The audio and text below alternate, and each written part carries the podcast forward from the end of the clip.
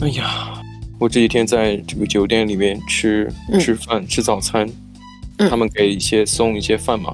然后今天早上吃的饭是那种英式早餐。它里面有什么啊？英式早餐就是典型的一个 sunny side，一个单面的煎蛋，嗯，然后有那个 baked beans 那些豆子，嗯，还有香肠，有的时候会加一些烤的一半的，嗯，就小的番茄切一半，然后有一半去拿去火烤的，嗯嗯，烤番茄之类的，哦，嗯，那什么烘番茄？我不知道中文了，反正就是那样子。我感觉我不是很喜欢那个烤过的番茄，我也不感觉怪怪。我不喜欢，我不喜欢煮过番茄，除了那个就是那种意大利面的那种红酱之外，啊对啊。嗯，哦，我今天晚餐吃的那个。你不要，你不要再让我羡慕了，你这个人。对啊，就就是那种典型的英伦早餐。那像澳洲可能也有它的改版，比方说会加一些、嗯、呃香菇。嗯嗯。对，当然变化不会特别大。就是澳洲的话叫 Big Breakfast，就非常 Big Breakfast。嗯。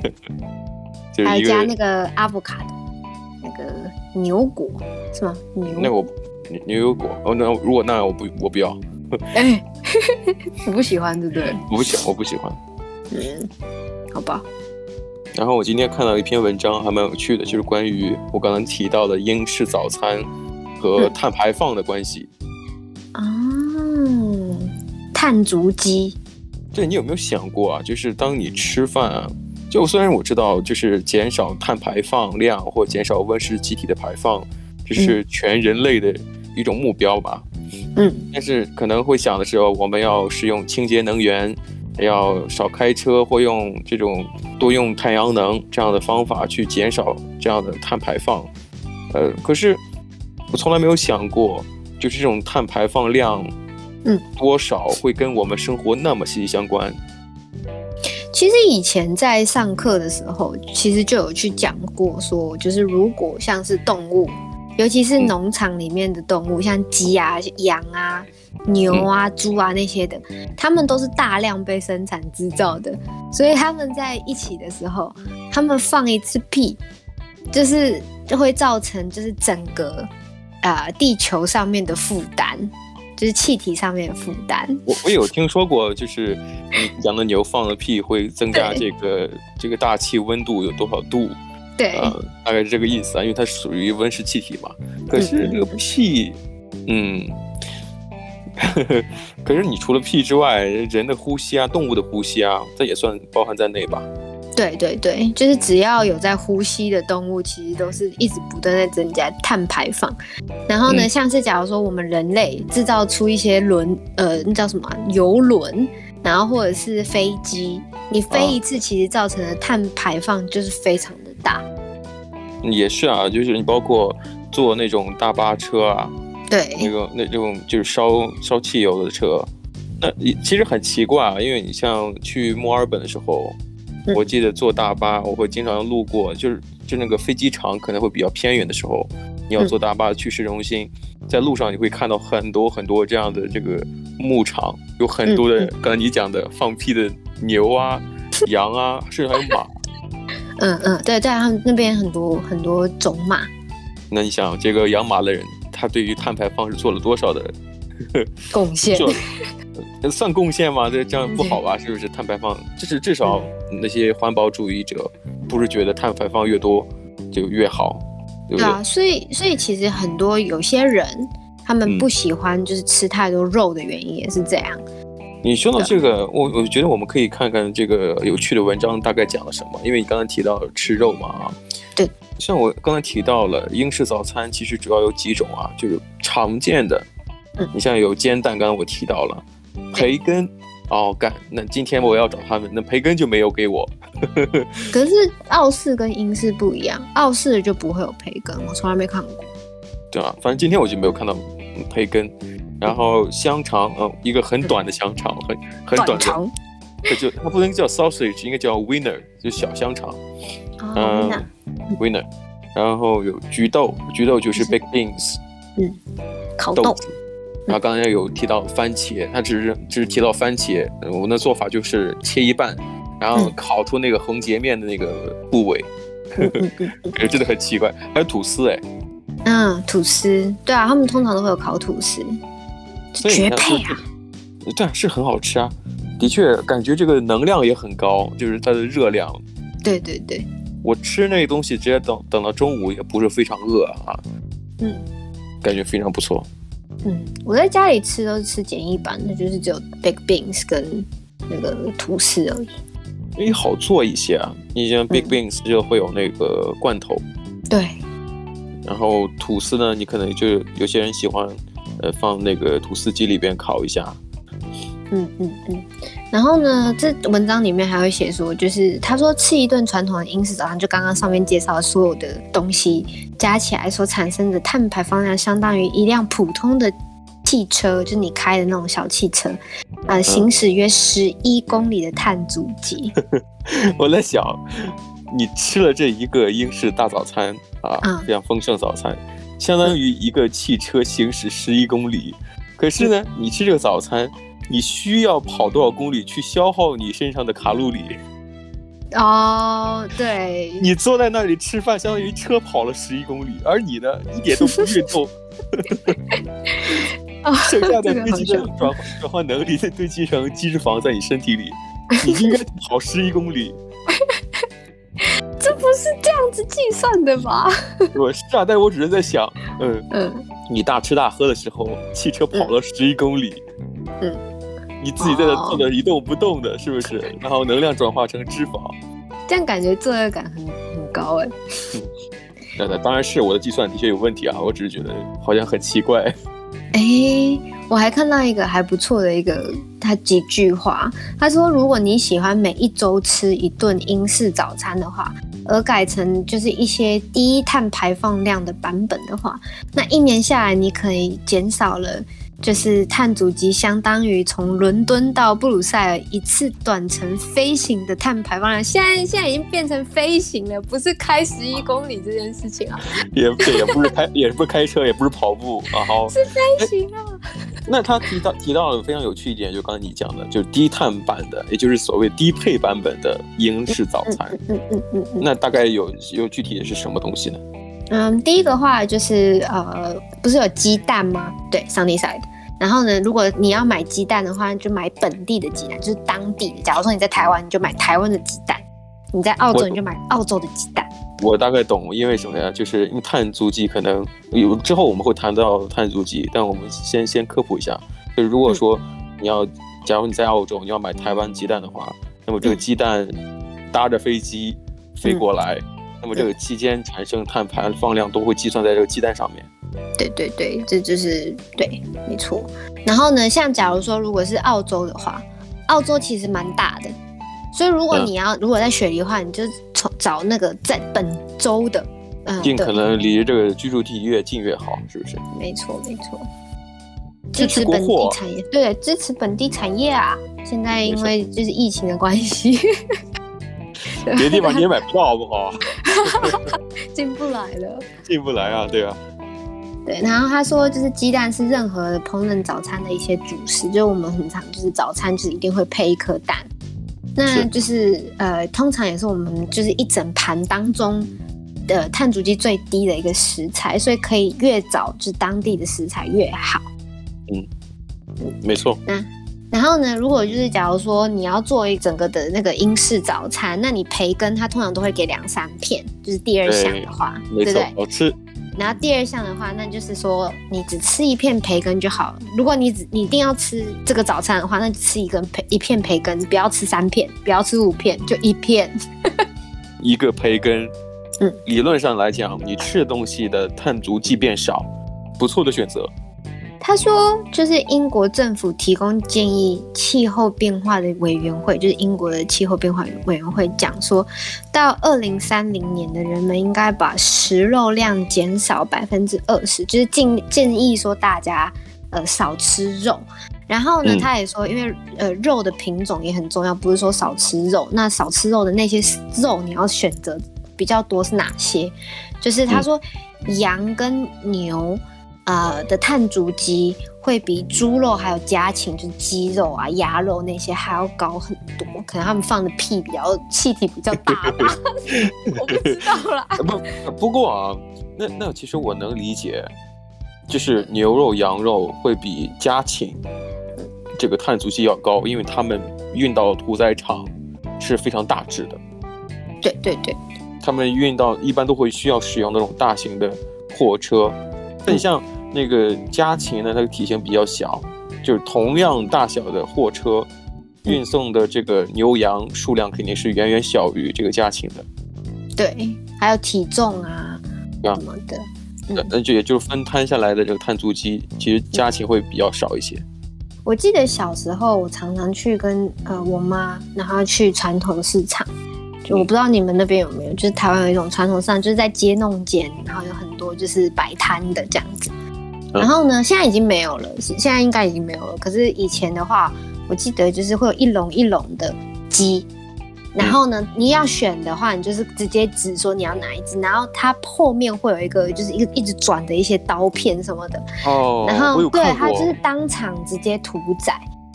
是我我我也记得我小时候跟我妈去那个集市里边有那个就就很像那个水泥车里面那个转。对对对，就就是转盘的。对对对。真的想象不到，我妈就在我小时候就带我去看这种东西。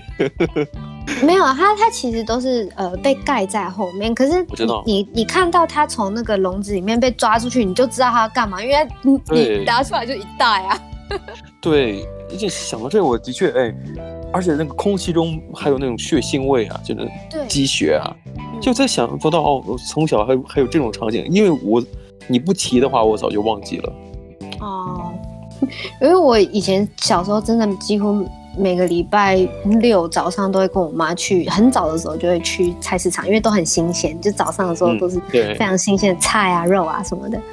然后呢，我记得我最深的印象就是我被蛤蜊喷眼睛，就是他们蛤蜊都是一盆，然后放在地上，然后有好几盆这样有不同的海鲜，然后我就蹲在那边。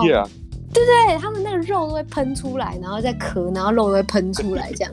然后呢，诶，他们好像有眼睛一样。我那时候蹲在那里，我很小，我就蹲在那边看着那些。他们他们有时候会这样动一下，然后会会有锵锵的声音，会撞到旁边的蛤蜊嘛。嗯。然后呢，我结果突然他就突然那个两个洞，然后就朝着我的眼睛，然后就喷，然后就他直接正中红心，我就我就被喷到，我就站起来跳起来，我就跟我妈讲说：“妈，蛤蜊攻击我。” 妈，我要吃那个，我要报仇。那那那一盆我全要了，我要报仇。我我不知道是哪一个，我要快吃。让你喷我，我要吃你。对，我我有过类似的经验哈，嗯，也是在，也就是你不说，我都真的就封存在我记忆里很久了。也是在菜市场，嗯、也是卖鱼的地方，有。哎，我也是啊，因为我小时候小孩子手都比较贱啊。嗯，我不知道为什么我会这样子讲自己。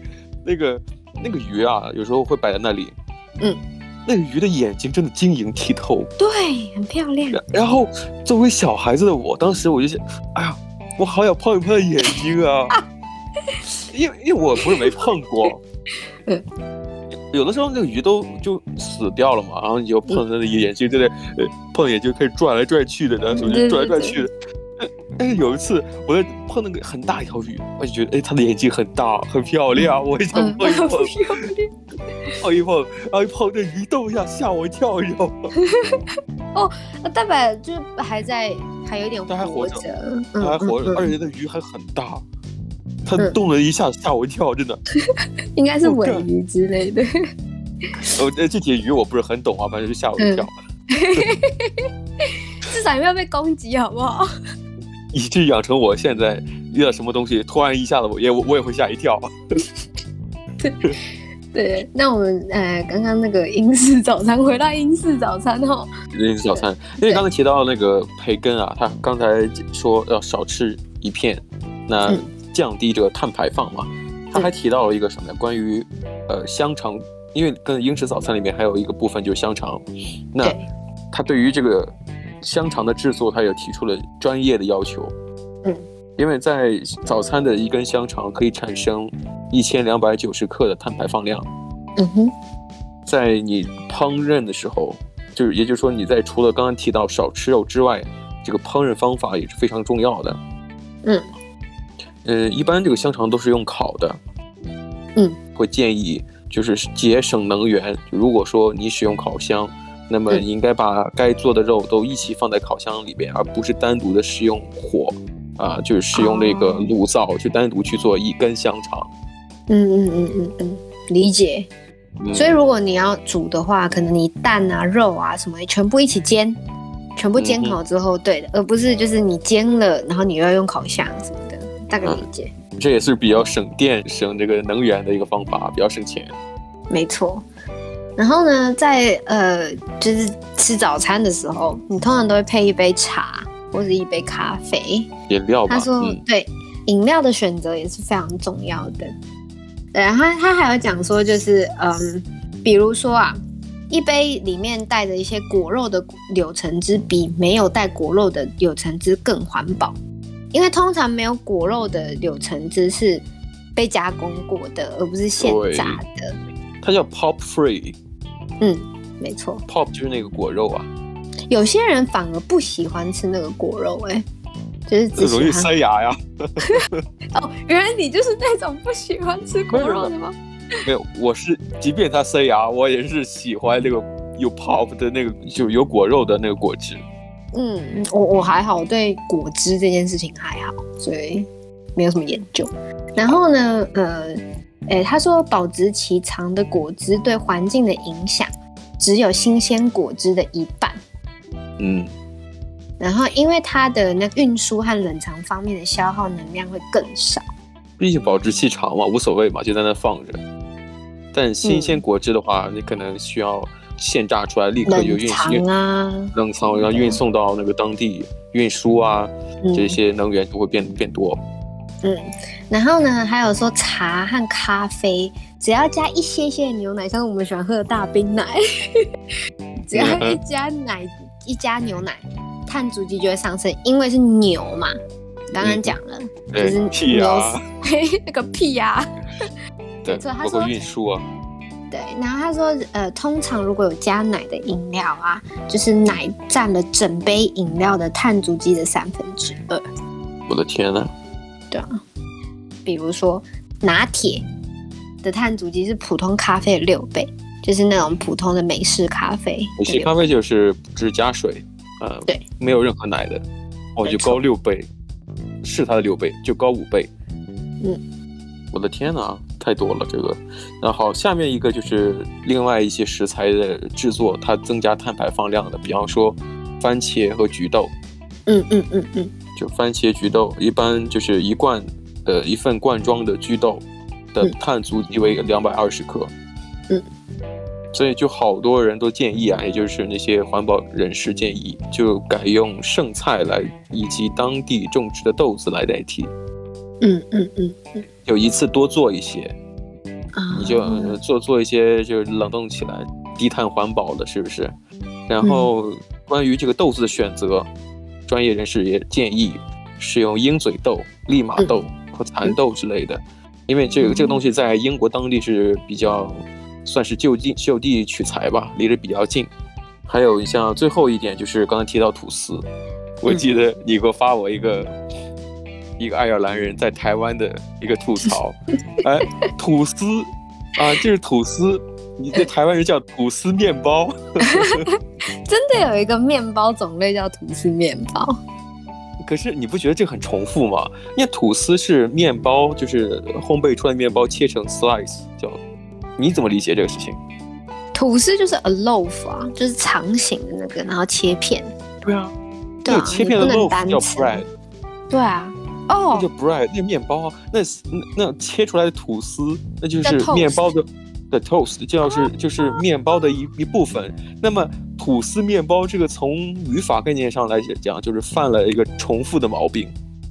对，哎，我没有这样想哎，我从来就觉得就是一片就是 toast，然后一一条就是 a loaf of bread。